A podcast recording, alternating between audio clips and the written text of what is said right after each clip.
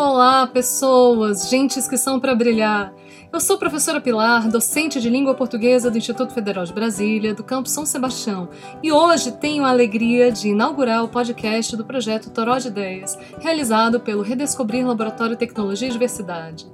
Nessa inauguração mais que especial, contamos com a presença do escritor Bruno Bueno Cunha e do também professor Pedro Henrique Isaac da Silva para uma conversa sobre como a ficção científica, a fantasia e o terror podem nos permitir pensar sobre processos passados, desafios do presente e caminhos possíveis para o futuro. Diga aí, Pedro! Oi, gente, boa, muito boa noite para quem for ouvir à noite, boa tarde para quem ouvir à tarde e bom dia para quem for ouvir de dia e boa madrugada para aqueles que uh, tiverem bebê acordando de madrugada e forem ouvir de madrugada, ou estiverem com insônia e forem ouvir também de madrugada. É, eu sou o professor Pedro Isaac, eu sou professor também do Instituto Federal de Brasília, campus São Sebastião, na área de Sociologia. Agradeço a Pilar por ter me convidado para participar desse bate-papo aqui no Toró de Ideia. Sei, e aí, Bruno? Chega mais. Bom, boa noite. É, meu nome é Bruno Bueno, eu sou é, servidor do Ministério da Cidadania hoje e estou começando aí a que eu espero que seja uma longa carreira literária. Acabei de terminar meu primeiro livro, está mais aí na área da fantasia, mas eu gosto muito aí desses três gêneros que são de certa forma irmãos, né? Que é a fantasia, o terror e a ficção científica. E isso tem sido meu foco aí nos últimos tempos, então estou muito feliz aqui de falar um pouquinho sobre o tema que é muito rico, né, da ficção científica e das suas relações com, com a crítica e com a leitura da sociedade. Joia. Bom, eu esqueci de falar que eu sou linguista, né, professora de língua portuguesa. E Pedro e eu estamos uma parceria aí para a gente pensar justamente essa é, essa dialética central que existe entre linguagem e sociedade, né? Afinal de contas, não existe sociedade sem linguagem, nem linguagem sem sociedade. E nesse, nesse âmbito, então, a literatura é como uma ferramenta também de registro da história, é, dos processos, de reflexão né, sobre a humanidade propriamente dita e esse potencial de criar outros mundos, né? Que mundos possíveis seriam esses? Então, deixando aberta aí a pergunta para a gente começar nosso bate-papo, a gente pode pensar aí historicamente sobre, sobre a ficção científica? O que, que você pode dizer para a gente disso? Para quem vai a pergunta? Para o Bruno? É. O Bruno. Vai lá, Bruno. É. Vai, lá. vai lá, Bruno. Primeiro você, depois seu. seu... Então, é... bom, se eu peguei numa dimensão histórica, a gente tem a ficção científica aí imbricada com uma série de, de momentos históricos de leituras diferentes da realidade, né? Desde lá do esse conceito de onde começa a ficção científica é bem disputado, mas ali desde 1600 e pouquinho a gente já tem alguma alguma produção que fazia é, uma leitura da realidade similar ao que a gente tem como ficção científica. Então, a gente tem lá o Johannes Kepler, já é, começa com criando uma história para tentar falar um pouco de, de astrofísica, né? De falar sobre como seria a Terra vista da Lua. Então, esse seria um, seria um começo, né? É, e mais para frente, a, a, a, gente começa a ter uma relação mais forte com, a, com uma leitura de sociedade, desde lá da Mary Shelley, que já vem apontando talvez o que seja uma das grandes é, ramos aí da ficção científica e das funções da ficção científica e fazer a gente refletir sobre as novas tecnologias, né? Tem a Mary Shelley, tem o, o Jules Verne, H.G. Wells, que já vão, desde aí, já fazer uma crítica lá na, na máquina do tempo, já fazendo uma crítica sobre divisão de castas na sociedade. É, isso eu acho que sempre, sempre houve, né? Os escritores de ficção científica são grandes leitores do, do, do estado da arte, da ciência, do estado da arte, da sociedade, o que está rolando agora, né? Então, são, normalmente são pessoas muito antenadas, sempre foram, desde séculos atrás, já são muito antenados. Hoje, então, né, são pessoas que precisam de uma conexão poderosa com o que está acontecendo no, no, no momento, né?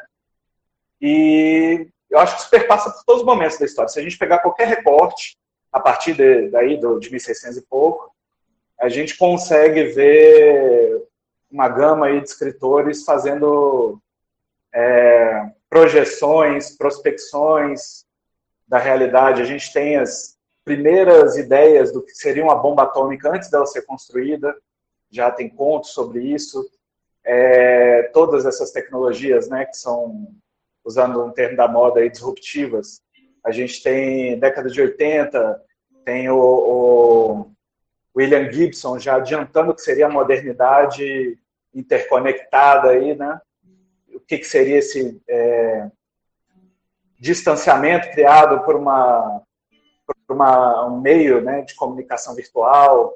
Então, eu acho que dimensão histórica a gente pode ficar falando bastante. Quer falar alguma coisa aí, Pedro? Tá dando uma deixa aí? Cara, é, aproveitando, Bruno, o, o que você falou, é, tá, tá falando, já que você também está escrevendo nesse exercício, uma impressão, eu, eu, eu, sou um leitor não muito voraz, mas eu sou um leitor de ficção científica, uh, gosto. A gente na adolescência, na verdade, uh, muito, muitas pessoas aprendem a gostar de ler ao ler fantasia, ficção científica, né? É, e, e, isso eu trago, inclusive, meu gosto por leitura muito em virtude disso, né? E, e, e o que me parece é, muito interessante de notar nas leituras de, de, de ficção que eu vejo é até menos o interesse sobre as tecnologias que são tratadas né, no, no, no nessas obras, mas uh, como é que a sociedade se estrutura? Tá, eu sou um sociólogo, isso né, é, é evidente praticamente, mas como é que a sociedade se estrutura a partir dessas tecnologias? E o, o, o, os autores de ficção científica, eles são uh, muito é, perspicazes em captar um, um, um, o, seu, o seu tempo, né? Uh, e, por exemplo, pegar o, o Aldous Huxley, de Admirado no Mundo Novo, é como é que, que enfim, que faz, pega, ele escreve, se eu não me engano, Admirável Mundo Novo nos anos 20, né?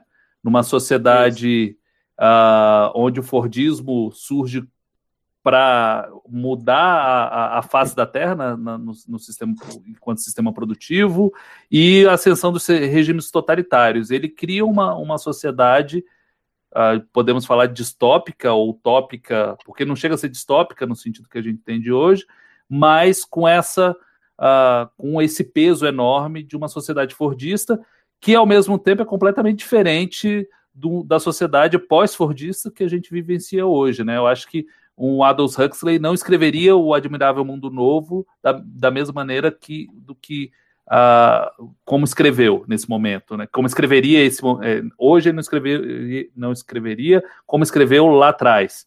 É, como é que você vê essa, essa relação entre os, os autores de, de, de ficção científica, uh, de ficção fantástica, de fantasia, é, e esse seu entorno, esse contexto, ou de horror, né, de terror?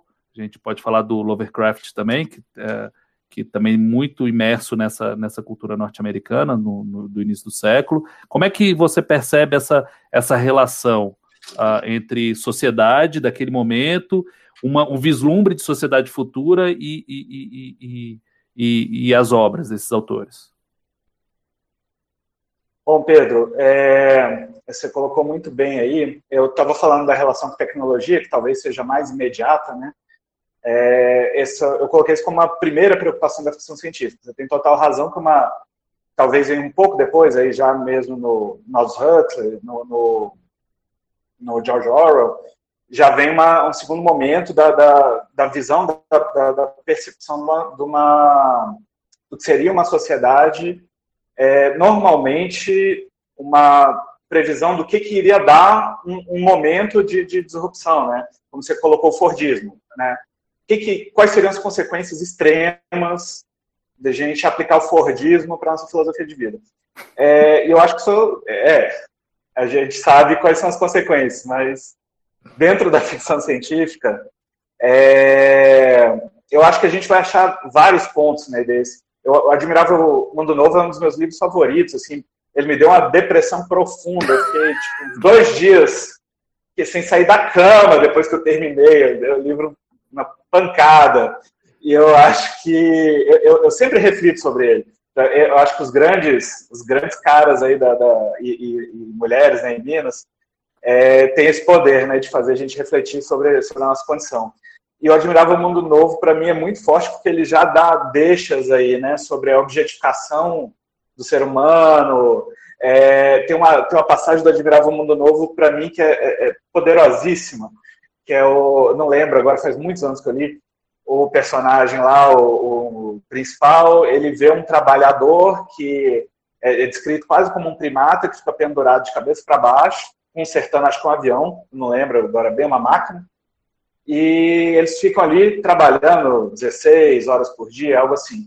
E aí ele fala que eles foram geneticamente né, alterados para aquele sistema de alimentação lá dele, porque se ele virar de cabeça para cima ele passa mal e ele se sente mal de não trabalhar. Então a gente já tem aí uma, uma talvez seja o sonho, né, do, do, do pessoal do, do, do iFood ou do Uber, né, criar uns, uns motoqueiros que, que sintam muito mal de sair da moto, né, a gente já, já vê uma crítica muito forte ao, à objetificação do trabalhador, né?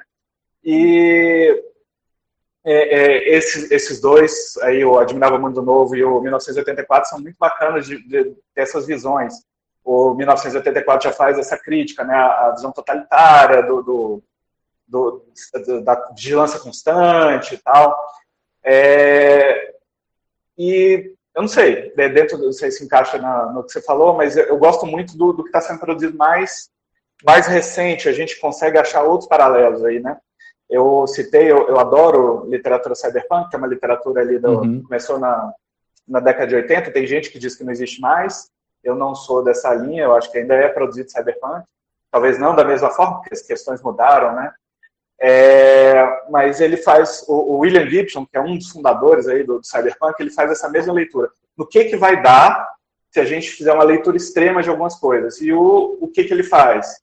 Uma leitura extrema do, do da privatização. Então, no uhum. mundo ali criado pelo William Gibson, a gente tem tudo privatizado, tudo é, é, é são corporações, mega corporações que controlam, são empresas que controlam tudo, e a gente pode ver uma leitura distópica, né, do, do que, isso vai dar. Então, os seres humanos viram mercadoria, aí você tem uma interação direta com as máquinas para um tipo de produtividade, né, você faz implantes para a pessoa ser melhor naquilo que ela faz, é um momento interessante para a gente discutir isso, porque é, há poucos dias o, o, Elon Musk ali da, da, da Tesla, né, é, fez um anúncio do, do do chip que eles estão trabalhando para implantar no cérebro humano, isso é uma coisa que está acontecendo agora. O que, que isso vai virar? É uma discussão muito interessante de se fazer, né? Isso vai virar uma, algo para o avanço da humanidade ou virar algo para o, uma nova precarização do trabalho, por exemplo? Ou uma nova. Tem, tem gente que fala em quarta revolução industrial, não sei. Vai ser uma nova divisão de classes, vão ter os implantados e os não implantados, tudo são questões aí que a gente consegue até achar na ficção científica. Tem um, posso até procurar o nome dele, eu li um autor brasileiro aqui recente, comprei o livro dele virtual esses dias, ele faz uma série de textos curtos sobre isso, sobre pessoas que tiveram chips implantados e deu algum problema lá na frente. Então, esse, essa é uma questão já que eu acho que está em voga agora. E, bom, eu não sei se fugi muito do, do que você colocou aí. Não, absolutamente. Acho Muito que legal foi isso. Perfeito. uma coisa que, que, pegando aí alguns ganchos que vocês falaram, é, se a gente pode pensar assim, numa, numa outra divisão, né? Então, a partir do momento que eu tento projetar um futuro possível, porque basicamente esse é o exercício, né?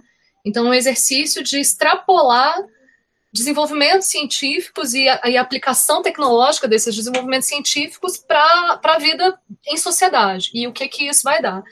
Nesse sentido, eu, não sei se é uma visão um pouco ingênua minha, mas a, a impressão que me dá é que a gente tem uma vertente mais otimista e uma vertente mais pessimista. Então, por exemplo, quando você olha para o Jules Verne, que a gente falou, né, é, autor francês, ele vai falar das 20 mil léguas submarinas, da viagem à Lua, da Terra à Lua, da volta ao mundo, enfim, de uma forma muito positivista, no sentido de que talvez a gente, é, naquela perspectiva mesmo do século XIX, de que todo conhecimento, todo, toda ciência levaria sempre para um estágio melhor de desenvolvimento social e humano, né? É, e aí, por outro lado, você tem esse choque do pessimismo que, que vem que já veio da mãe da, da, da, da, da literatura é, de ficção científica, que a gente pode chamar, né, que é a Mary Shelley, que ela vai escrever ali sobre até que ponto a ciência poderia mudar a essência da humanidade, né?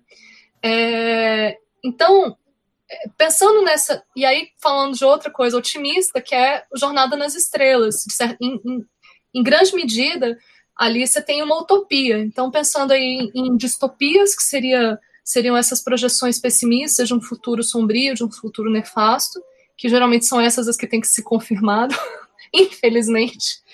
E, por outro lado, de um otimismo de, da, da, possibilidade, de fato, da humanidade aprender com o seu aprendizado, né? Então, se vocês pudessem falar um pouquinho disso, assim, dessas utopias e distopias, o que que isso pode representar. E aí, fazendo só um parênteses, galera, eu vou pegar todos, quem, quem estiver nos ouvindo, eu vou pegar todos os textos e, e, autores que foram falados aqui, porque eu mesma tentei anotar alguns, que eu estou aprendendo também agora, não consegui pegar todos, mas assim que terminar aqui o nosso, nosso bate-papo, eu vou pegar direitinho a lista e vou compartilhar os links dos livros e das referências que a gente é, citar aqui ao, ao longo desse bate-papo. Então, lançando aí a pergunta sobre otimismo e pessimismo.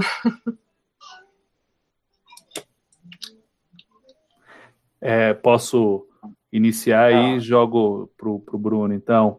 É, eu não acho a, a, a, questão fundamental dentro da ficção científica. É, eu vejo a minha leitura sobre o Júlio Verne, aquilo que eu falei anteriormente, né, que a gente estava conversando, que a gente, o, o, as obras desses, desses autores e autoras é, diz mais sobre sobre si, sobre seu tempo, do que sobre aquele futuro que eles estão colocando, né?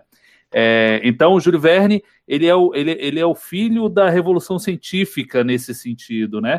É, ele é nascido em 1828 e morre em 1905. Então, aí nos anos 50, é, 1850, por exemplo, é o Charles Darwin publica a origem das espécies.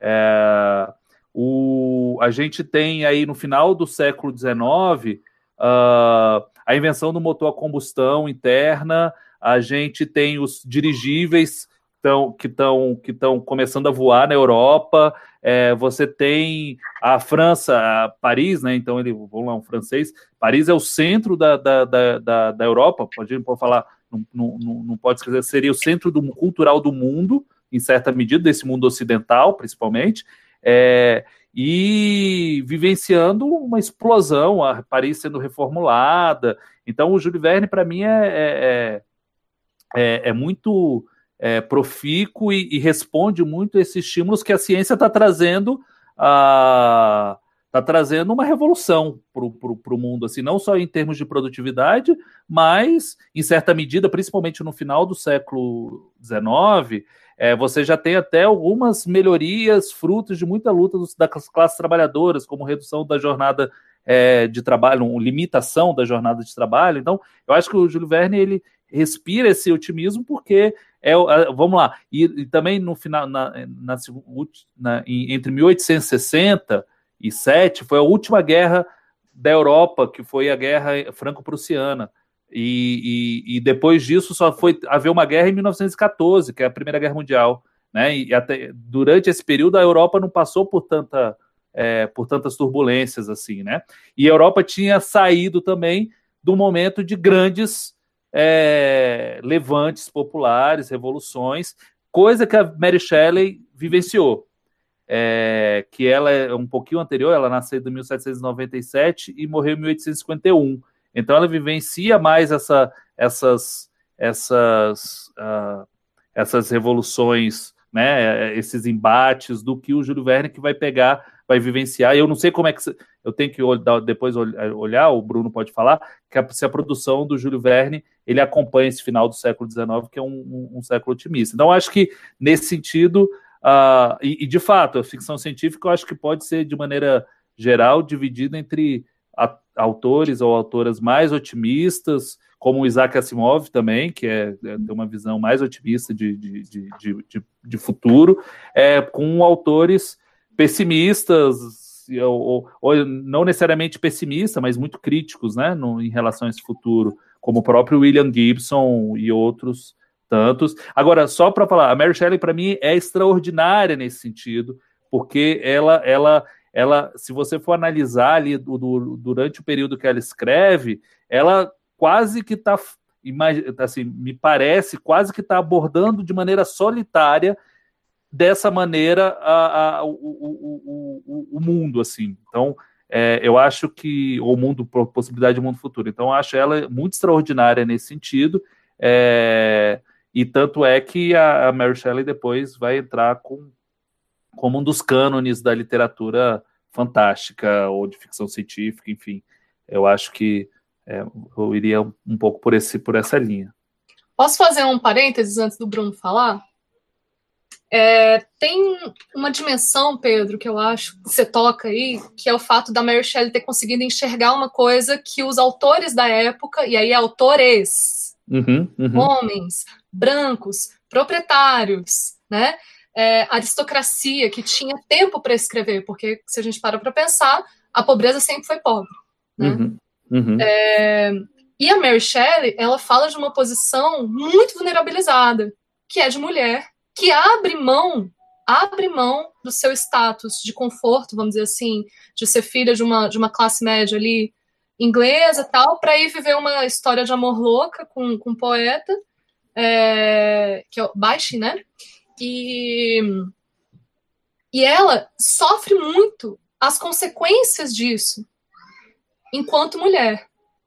Então, a privação, a gestão da precariedade, o fato dela ter, ter tido que, que fazer das tripas coração para se manter viva, para se alimentada mesmo, né? É, e ter perdido uma filha. E então, assim, esse, esse universo sombrio que já estava ali, porque a gente está falando de um período gótico, né? Mas ela vai uhum. conseguir enxergar coisas que outras pessoas, de outras, atravessadas por outros sofrimentos, por outras vivências, não, não, não teriam condições de chegar. E é lógico, quando a gente para para pensar, ela ainda tinha alguns contatos por conta de quem era o marido dela, que por mais que eles estivessem sem grana, eles ainda tinham relações. Então, a voz dela pode ser ouvida e ressoada até hoje, porque ela furou esse espaço. Né? Então, quanto, se a gente for parar para pensar nisso, quantas histórias deixaram de ser contadas porque as pessoas não tiveram oportunidade de contar essas histórias? Uhum. Quando eu me refiro a essas pessoas, são pessoas que estão nos quartos de despejo, fazendo aí uma citação a é, Carolina Jesus, né? E uhum. que hoje está fazendo 60 anos da obra, do, de comemoração da obra do Quarto de Despejo. Então, só um parênteses para a gente pensar também nesse, nesses outros lugares de escrita, né? E nesse potencial de ver outras possibilidades, outros. E talvez de, de pensar assim, talvez o olhar da mulher sobre isso, o olhar de quem foi oprimido sistematicamente, vai ser um olhar pessimista se a coisa continuar desse jeito, vai ser pessimista? Não sei. É claro que essa divisão que eu fiz de pessimismo e otimismo é muito cartesiana, não é bem assim. As coisas se atravessam, né? Então, dentro do pessimismo, você tem o otimismo porque você está dizendo: olha a, a, o problema, para não falar um palavrão, olha o problema, olha a porcariazinha que pode dar lá na frente. Num, num é esforço desesperado para dizer: pensem para fora dessa caixinha, porque pode dar muito ruim. Mas é isso. Aí volta, volta a bola para o Bruno. Desculpa ter roubado a bola. Não, esse parênteses foi maravilhoso. Isso aqui já abriu, acho que abriria tema para um, um, um podcast só com esse seu parênteses. Eu vou, eu vou, acho que eu vou desviar um pouquinho do que a gente estava falando, porque eu acho que você falou muita coisa que abrem, abrem, abrem assuntos, né? Primeiro, um parênteses dentro de parênteses, eu queria só corroborar que eu acho a Mary Shelley gênio dos gênios, é, e que eu acho que pouca gente sabe que ela inventou o gênero pós-apocalíptico, o macrogênero, né, como você fala. Ela tem um livro muito pouco lido, chama Último Homem, então ela inventou muita coisa, muita coisa. coisas que o pessoal está tá explorando agora, século XXI, a Mary Shelley já tinha antivisto. É, e sobre essa questão do otimismo e pessimismo, vou, vou dividir em dois, dois pontos. Primeiro, sobre a questão histórica. A minha leitura, não sei se vocês vão concordar, é, eu, eu, traço um ponto muito forte aí na, na Primeira Guerra e Segunda Guerra. É, por quê? Principalmente a Segunda Guerra que eu acho que o mundo todo viveu uma fantasia de que a tecnologia traria um crescimento de bem-estar linear. Quanto mais a gente evoluir, melhor será o mundo. Aí chegou o, chegaram os nazistas, que eram aficionados pelo desenvolvimento científico, eles é, é, é, desenvolvimento científico a todo custo. A gente chegou e viu, né, quem é da minha idade, viu as primeiras explosões de bombas nucleares. E eu, eu lembro da minha infância que a gente pensou, onde que isso vai dar?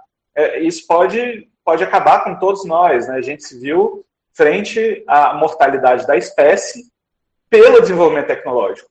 Então, eu acho que aí ligou um gatilho no, no inconsciente da humanidade de começar a pensar os futuros possíveis mais pessimistas. Eu vejo muito forte a influência da, da, das grandes guerras, né, da primeira e da segunda. Foram as guerras industriais, né? a guerra que entrou a metralhadora, que entrou o tanque, que em última avião. instância entrou a bomba nuclear. O avião, entrou o avião que foi, imagina no imaginário do soldado que já estava ali né, na guerra de trincheira, que é uma carnificina total, ainda poder morrer de um segundo para o outro, uma coisa que vinha por cima sem nenhum controle. Então, uhum. perfeito, o avião, o avião voltado para a guerra foi mudou o imaginário, né? mudou a metralhadora, o, o avião, os, os, compostos químicos, né? A gente tem lá o, o, o Zyklon B, lá usado para o extermínio dos judeus e, e outros, né? Judeus, homossexuais, ciganos, deficientes. Tudo isso é ciência. É, a arma química foi introduzida em grande, em, em, grande quantidade na Primeira Guerra Mundial, foi amplamente utilizado por todos os lados, por todos os lados, não tem um que não usou. E é interessante até pensar na Primeira Guerra Mundial, como é que ela evolui, né? Porque o início da Primeira Guerra Mundial, tu tem cavalaria ainda. e termina com, com, com tanque, arma química e avião e caramba, assim. Então, é, é, é, uma, é isso mesmo, são guerras que, que dão esse salto tecnológico, né? E aí eu acho que mudou nosso imaginário, né? E mudou o imaginário dos, dos, dos autores de ficção científica, principalmente, né? Porque disparou milhares de ideias. Então, eu acho que essa questão do otimismo e pessimismo transita por aí. Você falou muito bem do, do, do Asimov, que mesmo posterior ele ainda mantém uma visão otimista, mas eu acho que entra, entra muito nisso aí. É, aí eu, a segunda coisa que eu queria comentar do parênteses é essa questão dos, do, da posição social, né? É, do, da escritora, do escritor, e como essa talvez uma visão aristocrática tenda mais ao otimismo, é, eu, eu gosto né, de, de traçar aí um, um, começo da ficção científica mais de massa, ali na década de 20, quando você tem as primeiras revistas de ficção científica nos Estados Unidos. Então você tem lá o Amazing Stories, que é de 23, eu acho, é, lá o Hugo Gernsback, né, que é o cara que deu o nome aí para o prêmio Hugo, que ainda é o maior prêmio se eu não me engano, de ficção científica de hoje. Então, você, é, ele cria esse espaço, né, que as pessoas mandam textos e tal, e isso lança muitos autores. E dentro de, e aí pipocaram, né, várias, várias revistas do gênero. E eu li um, um artigo muito bacana sobre isso, do Samuel Delany, que é, talvez seja o primeiro grande autor negro reconhecido dentro da ficção científica nos Estados Unidos. E aí ele, ele recupera um pouco dessa história de que no, no, nesse período das revistas, o, muitos negros escreveram sob pseudônimo. Escreviam sob pseudônimos diferentes. Então, mesmo o autor às vezes mandava vários textos para tentar evitar um corte pelo racismo. E ele resgata aí essa história de que isso perdeu. Muitos desses caras morreram, foram histórias que foram publicadas de autores que nunca se reconheceu quem era, e entrou para a história que a ficção científica começou 100% branca, porque os negros não foram reconhecidos. Da mesma forma, a gente tem talvez a primeira grande autora de ficção científica é, mais moderna, é, escreveu a vida inteira sob pseudônimo masculino, que é André Norton. Ela, até o fim da vida, se chamou de André Norton. Ela ia, mulher, para os eventos e se chamava por um nome masculino. Porque, segundo ela, lesse lá um nome feminino na capa, ninguém ia comprar, porque ficção científica era um terreno de homens. É, então, essa é uma história muito pouco escrita, né? Uma história muito pouco contada das mulheres e dos negros. E que hoje eu acho que tem, tem uma tentativa de resgate. É, outra coisa bacana aí do, dentro desse aspecto é, é uma história muito legal da Ursula Le Guin, que é uma escritora de fantasia de ficção científica primorosa, que o primeiro livro de fantasia, eu acho que é o primeiro livro de fantasia dela, que é o, o agora eu não lembro a tradução, é Mago de Terra-Mar, é do ciclo de Terra-Mar, é um ciclo lá de fantasia dela, e que ela só cita a cor do personagem a partir da metade do livro. Por quê? Ela olhou, é, os, os editores vão cortar se tiver um não branco. Só que os editores também não leem os meus livros depois da metade. Na metade eles já se convencem se vão publicar. Então eu vou botar dizendo que ele é negro a partir da metade. Obrigada. Aí eles vão publicar sem saber. É. E foi o que aconteceu. E ela emplacou o primeiro protagonista não branco do gênero que eu conheço. Aí, né? Uma estratégia de resistência, de romper as brechas. Uhum. Exatamente. Bom, é, é isso. Eu acho que foram parênteses extremamente bons aí da Pilar. Pois é, e, e aí tem, tem uma coisa que você falou que, que me chamou a atenção, que é essa coisa da heteronomia, ou de você usar é, pseudônimos, né? E quando a gente fala também de, de ficção científica, a gente pensa muito nos romances, nos contos, mas a gente também pode pensar na, na, na poesia. Então, um dos, dos poetas que tem uma dimensão de, de ficcionalização, desse exercício de futuro, é, e não só de um exercício de futuro, mas de uma ânsia por um futuro, é, ou seja, de uma, do, do, desejo por um futuro diferente, do desejo por uma outra realidade, é o, o Fernando Pessoa, né? Que, desenvolve vários heterônimos para poder falar de vários lugares. Então, esse, é, essa heteronomia, em alguns casos, ela é para sobrevivência do, do autor, para que ele possa ou para que ela possa falar e ser ouvida que são as estratégias de resistência, mas por outro, ele também pode ser um, um esforço aí de, é, de criação de mundos possíveis a partir de lugares de fala, ou, para usar um termo é, mais atual, diferentes. Por outro lado, é, eu não sei, Bruno, quando você fala assim, que a, a, a André Norton dizia, é, não vão me ler, né, porque esse universo é um universo restrito para homens. É claro que hoje a gente tem é, muitas conquistas sociais a partir de muita luta. No entanto, se a gente observa a, a, as capas dos livros, geralmente os primeiros nomes são siglas, né? São, são as iniciais. Então você tem esse apagamento também. Né? Então eu, já, eu conheço algumas autoras que preferem usar, se fosse eu, por exemplo, MP Acosta. Então assina como Acosta e, ah, deve ser um homem, claro, né? Mas aí voltando a bola pro Pedro. Mas aí voltando. O Pedro, você está entre nós. Para mim agora? Ai, desculpa, é porque tinha, tinha, tinha falhado aqui. A, é, o, o, o, Bruno, e sobre a ficção científica Hoje, especificamente no Brasil, o que, que você te chama atenção em relação à produção uh, que tem sido feita é, e como é que eles dialogam com essa realidade brasileira? Porque geralmente uh, os, os, clássicos é, da ficção científica é, e, e, até, até falar que eu acho que a ficção científica é um, um, uma, um gênero literário em grande evidência. Tu pega Estou aqui na, na, na, lista dos livros mais vendidos da revista Veja. Em segundo lugar está o Conto da Aya, que não é uma ficção científica, estrito senso, mas né, tem essa pegada de, é. de, de pós-apocalíptica. Ah, em segundo, em terceiro lugar está a Revolução dos Bichos, em 1984 em quarto lugar. Ah, a gente tem em, em décimo lugar Fahrenheit 451, uh, Admirável Mundo Novo em 11 lugar, e é, eu acho que esses são dentro do, dos, dos 10, 10, os 15 primeiros são. Então a gente tem uma, uma quantidade grande de, de, de, de obras que podem ser classificadas como, como ficção científica dentro dos clássicos. Mas, enfim, é, e no, no, dos, da, da, de autoras e autores nacionais, o que, que você tem visto nessa cena aí da ficção científica?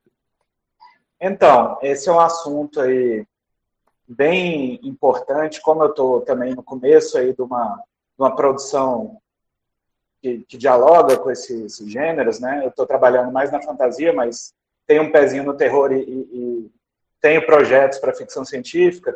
Eu tenho me ficado imerso em vários grupos de autores é, e eu, eu ainda tô eu ainda tô buscando. Eu dentro da dos livros e dos contos, né? eu ainda vejo um cenário um pouco inóspito. Eu acho que não não está se apostando nos autores nacionais. Não vejo uma busca das editoras e tal. Eu vejo, eu conheci muitos autores em autopublicação, né? Que agora principalmente pela Amazon estão trabalhando aí. Eu, eu, eu ainda estou vendo uma característica bem inicial de formação de movimento, né? Então eu, eu tenho ajudado ali, é, é trocado ideia, comprado livro, lido livro de autores que estão começando, mas eu ainda acho, eu ainda acho que a gente ainda está num, num momento delicado. Por quê? Eu vejo é, dentro do Brasil ainda uma, eu não sei, talvez uma necessidade aí de formar uma identidade nacional dentro da ficção científica, porque a gente tem muito pastiche do, do, do estrangeiro, principalmente estadunidense, é, ou uma tentativa desesperada de brasilidade. Aí o cara já vai, vamos fazer o, o, o Dom Pedro II ciborgue. Aí já é uma tentativa que eu já acho que é, fica já, já é uma coisa caricata. Eu, eu tenho visto mais coisas dentro do, do, dos quadrinhos, né? Agora eu não vou lembrar o nome, mas tem uma criação aí que já algumas pessoas trabalharam em quadrinho do cyber cangaço. Seria é, pegar esse imaginário do cangaço e aplicar o, o um futurismo, um cyberpunk e tal. Mas eu agora vou ficar devendo autores brasileiros que eu ainda estou nessa busca e eu até estou procurando recomendações. Mas pra ainda.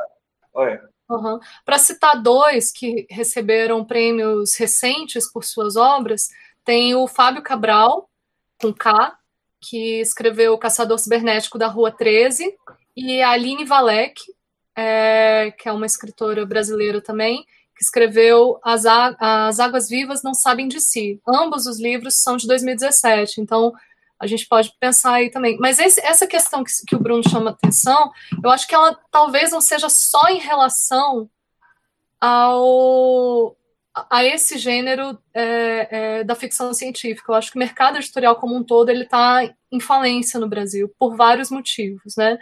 É, a gente nunca teve de fato uma editora de livros de bolso baratos, no sentido daquele livro que é feito paperback mesmo, assim, baratinho, para divulgação da leitura em massa, né? Então, livro sempre foi uma coisa de luxo, né? No Brasil. E isso é uma perspectiva bem colonizada, e a gente, e a gente sabe disso, né? É, por outro lado, talvez seja o momento da gente abraçar os nossos escritores e escritoras em, em, publicações de financiamento coletivo, outras formas justamente de re, re, resistência dessa nossa literatura, até por uma coisa que o Pedro falou. Se a gente critica tanto o fato dos nossos jovens não lerem, e a gente, como jovem, que a gente em algum momento foi jovem, né? Não somos tão mais jovens assim, mas em algum momento fomos jovens e a gente aprendeu a ler, eu também, por conta de livros de fantasia por, assim, o primeiro livro grande que eu li foi, foi Senhor dos Anéis. Eu, nossa, caramba, li esse livrão, são três livrões, uau! Então, assim, e aí isso abriu portas para outras coisas, né? É. É, então, talvez nesse sentido a gente pudesse é. pensar nessa, nessa dimensão.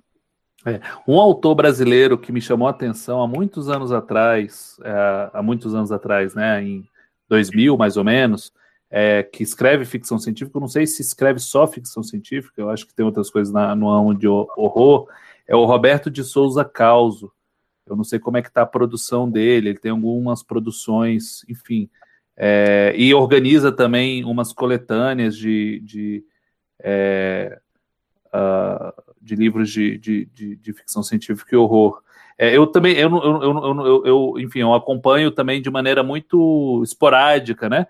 É, a ficção científica, mas eu, eu sinto isso. Eu acho que o mercado editorial brasileiro é muito fechado a autores brasileiros. Eu tenho um amigo que, inclusive, ganhou um prêmio como adolescente aqui de escritor, de como escritor. Ele fez graduação em sociologia e antropologia comigo é, e foi para os Estados Unidos e ele está escrevendo ficção científica em inglês. E acabou de receber, é. enfim, há, há, poucos meses atrás, é, enviou para as editoras, uma editora resolveu publicá-lo. É, mas ele falava assim, cara, aqui eu não tenho espaço editorial o alcance é muito pequeno, eu não quero ficar me autofinanciando o resto da vida. E aí ele foi morar nos Estados Unidos para aprender inglês, para poder escrever inglês. E ele, é, é, eu acho que é um, um tremendo escritor. É, e, e, e, romper essa barreira é muito difícil, né? Uh, e aí provavelmente é, ele vai. Ilimani de Moura, depois, daqui a uns 10 anos, quem sabe se torna um autor autor famoso aí, é, ele, ele, ele, ele daqui a pouco provavelmente alguém vai traduzir a obra dele aqui no Brasil, porque aí ele vai ter espaço para publicar aqui, mas não diretamente em língua portuguesa, uma língua tão bela como a nossa, ele vai escrever nessa língua bárbara que é o inglês.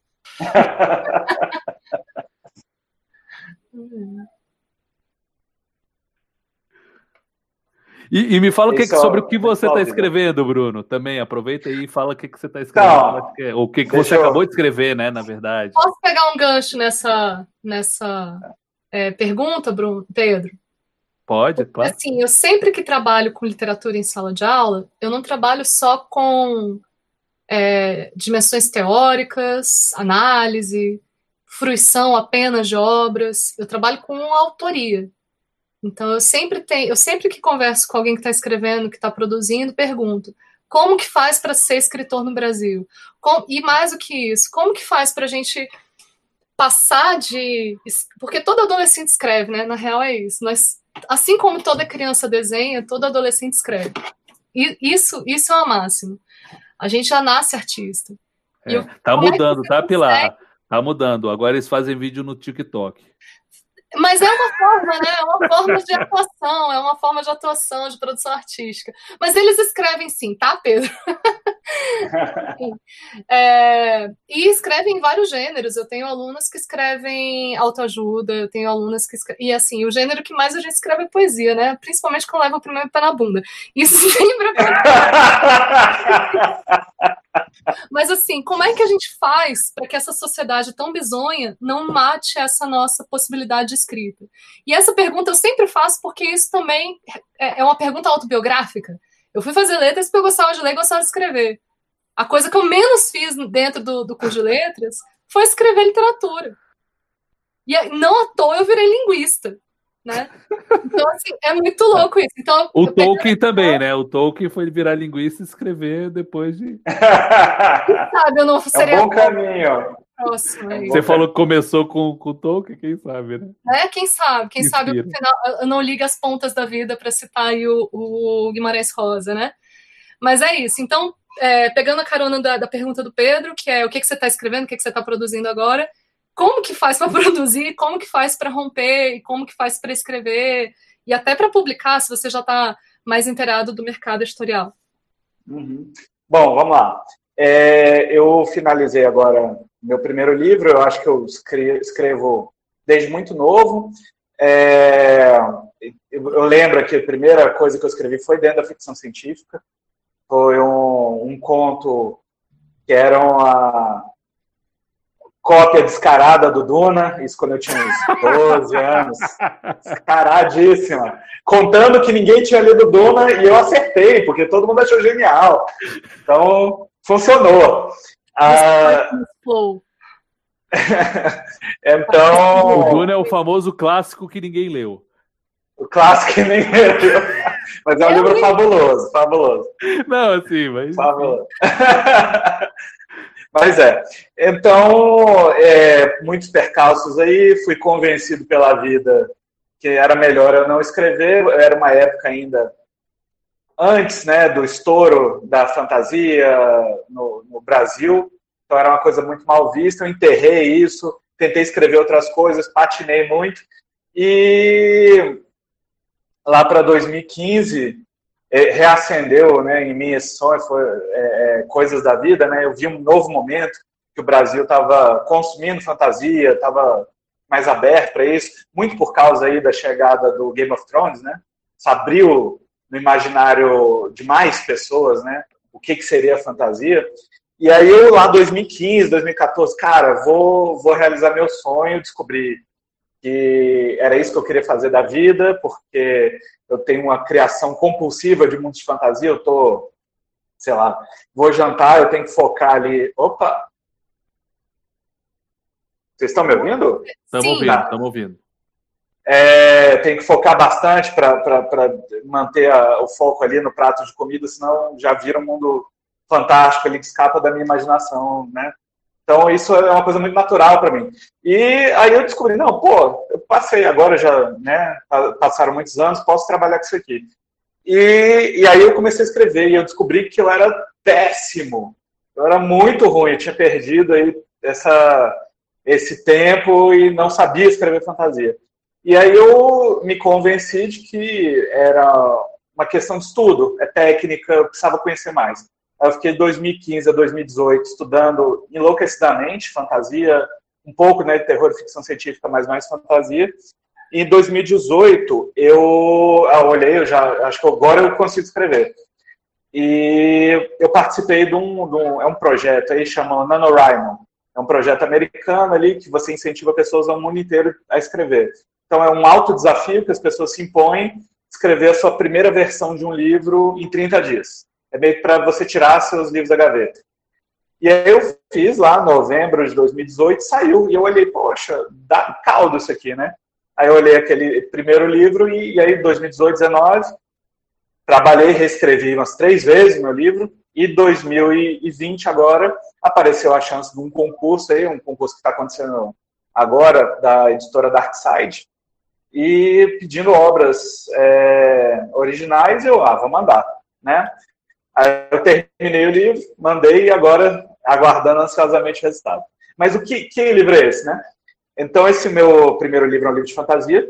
É, ele se chama Bem-vindo à Cidade dos Espelhos, que é uma imaginação aí de uma megalópole fantástica que se interconecta com todos os mundos possíveis e basicamente qualquer coisa acontece lá porque é, seres de, de todos os universos que existem conseguem acesso. Então vira uma metrópole é, cheia das questões da modernidade, mas dentro do nível tecnológico de fantasia, ali talvez suprido pela mágica, né? Então tem transportes coletivos, tem transportes aéreos, mas tudo ali é, talvez fugindo um pouco da tecnologia. Então, uma visão de uma modernidade transplantada para o mundo de fantasia.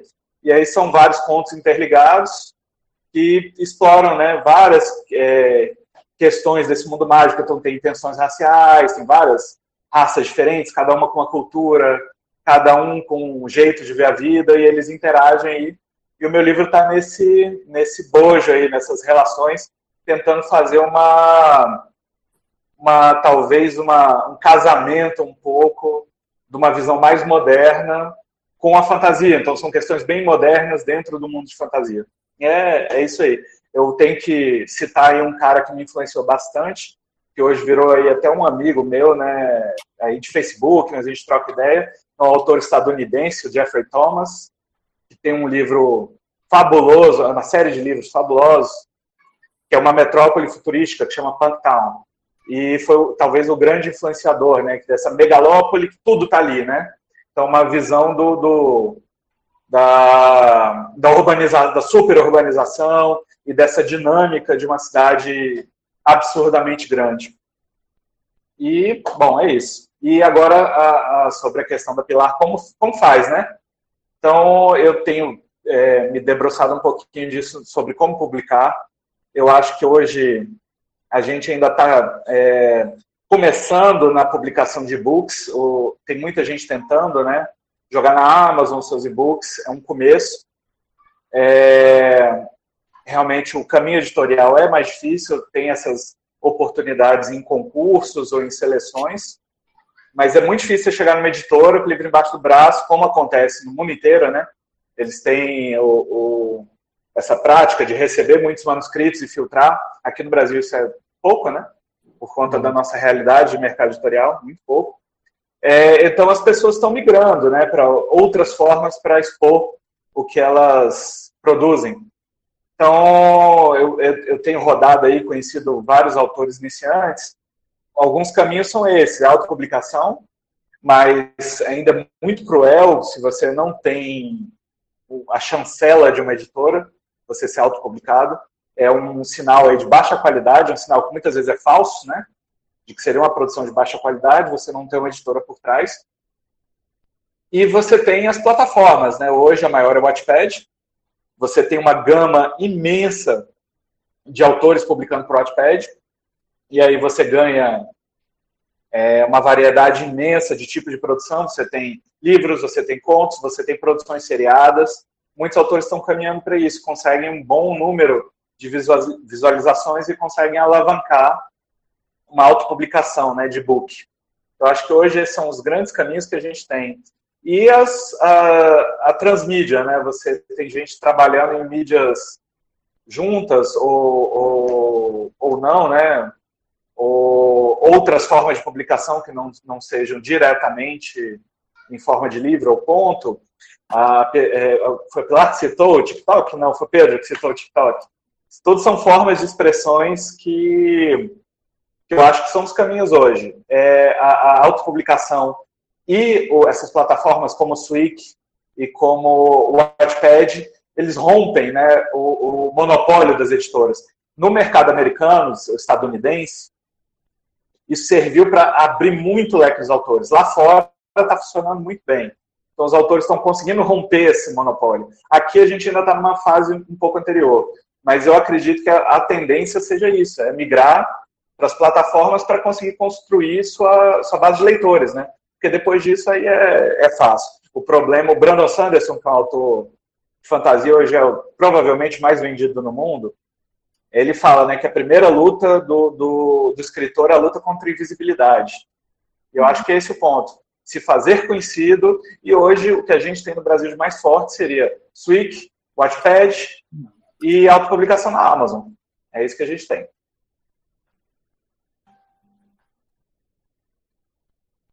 Joia, muito bom, muito legal mesmo. É um universo a parte e, e, só pensando nessas várias mídias aí que você falou e que são aplicações tecnológicas, né, desenvolvimento científico, como que isso afeta a literatura, a produção literária, né?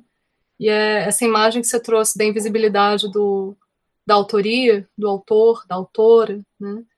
É, é, é necessário que a gente fale, né? é, para a gente poder ser ouvido. Mas quem é que está ouvindo? Quem é que está lendo? Então, fazer um apelo também para que mais pessoas leiam, mais pessoas demandem é, cultura, conhecimento, enfim.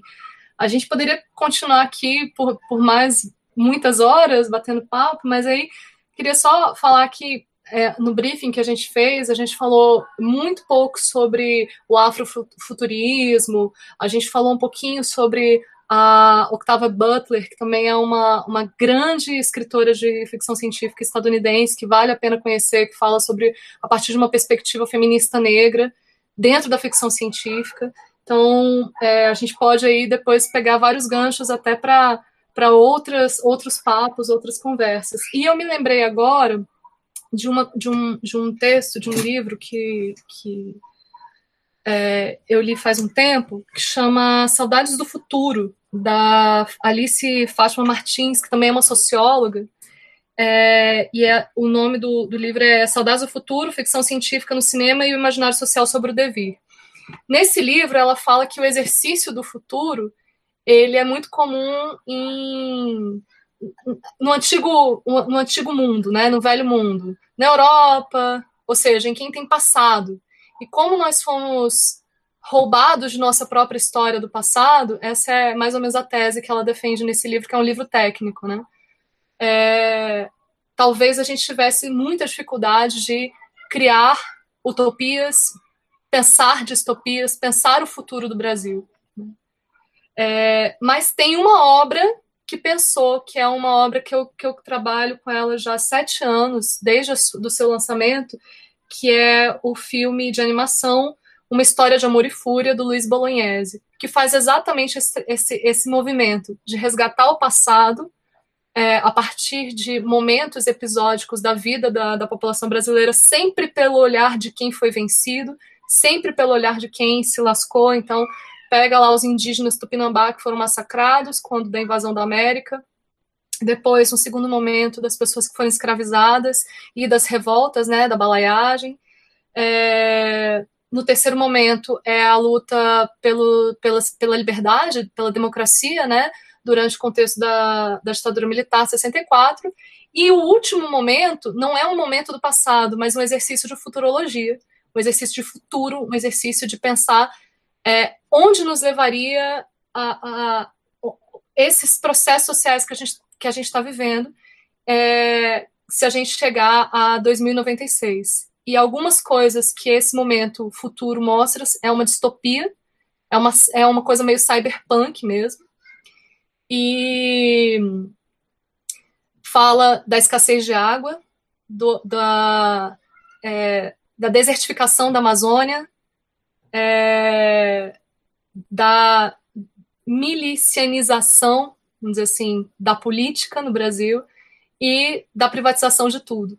Então, quem, quem, quem opera ali, a, por exemplo, quem comanda a cidade do Rio de Janeiro são as milícias SA. E aí tem uma, uma é, empresa que é a Aquabras, não mais Petrobras. Então, a grande riqueza seria a nossa água.